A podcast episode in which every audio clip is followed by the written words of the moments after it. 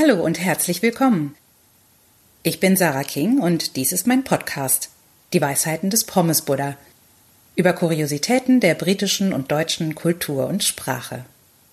Schön, dass ihr dabei seid. Schon mal was von Cockney Rhyming Slang gehört?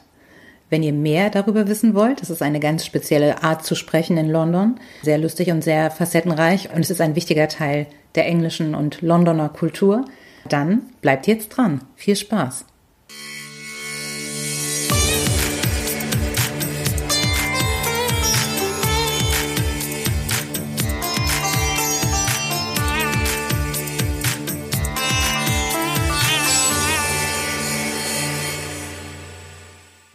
Als ich meinem Ehemann, einem Typen aus Südost-London, erzählte, dass ich einen Eintrag über Rhyming Slang schreiben wolle und ihn fragte, was er mir darüber sagen könne, erwiderte er, dieser Patois sei altmodisch und eigentlich nicht mehr gebräuchlich. Und das aus dem Mund desselben Mannes, der allabendlich unserer Tochter amüsiert ins Gesicht sagt, sie sei cream crackered. Das bedeutet knackered, etwa hundemüde. Aber was hat bloß Steffi Graf mit all dem zu tun?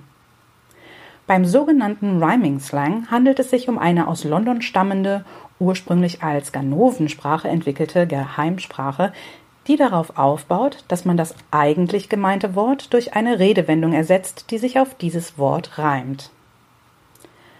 Ein Beispiel aus dem klassischen und laut dem an dieser Stelle zur vertiefenden Lektüre empfohlenen Oxford Dictionary of Rhyming Slang in der Tat heute obsoleten Rhyming Slang ist Apples and Pears, Äpfel und Birnen, anstelle von Stairs, Treppe. Das genannte Wörterbuch definiert des Weiteren eine zumindest passiv geläufige Form des Rhyming Slang, die durch Kultfilme und Serien wie Only Fools and Horses und Lock, Stock and Two Smoking Barrels am Leben erhalten bleibt. Hierzu gehört Dog and Bone, Hund und Knochen für Phone, Telefon. Schließlich gibt es noch die Neuschöpfungen, den modernen und durchaus gebräuchlichen Rhyming Slang. Aus den 1990er Jahren stammt der Ausdruck Steffi Graf für having a laugh, lachen oder sich lustig machen. Es kann sich bei den Redewendungen also auch um Namen bekannter, realer wie fiktiver Persönlichkeiten handeln. Treibt man die Scharade auf die Spitze, so verwendet man nicht die gesamte Redewendung, sondern lediglich den ersten Teil davon. So entstehen Sätze wie You're having a Steffi oder Take a pigs out of the tower. Nimm ein Bier, Pigs Ehe für Bier, aus dem Kühlschrank, Tower Bridge für Fridge.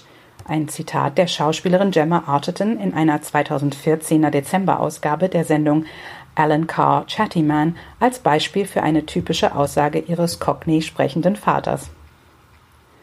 In Australien scheint sich eine eigene Variante des Rhyming Slang entwickelt zu haben, denn im genannten Oxford, Dictionary werden auch etliche australische Neuschöpfungen erwähnt. Und beim nächsten Mal geht es um eine Eigenheit der deutschen Sprache. Der Pommesbuddha sagt, wer ohne Würstchen zum Gürtel geht, steckt in Barney. Na, wer kann das entschlüsseln? Das war's für heute. Vielen Dank fürs Zuhören.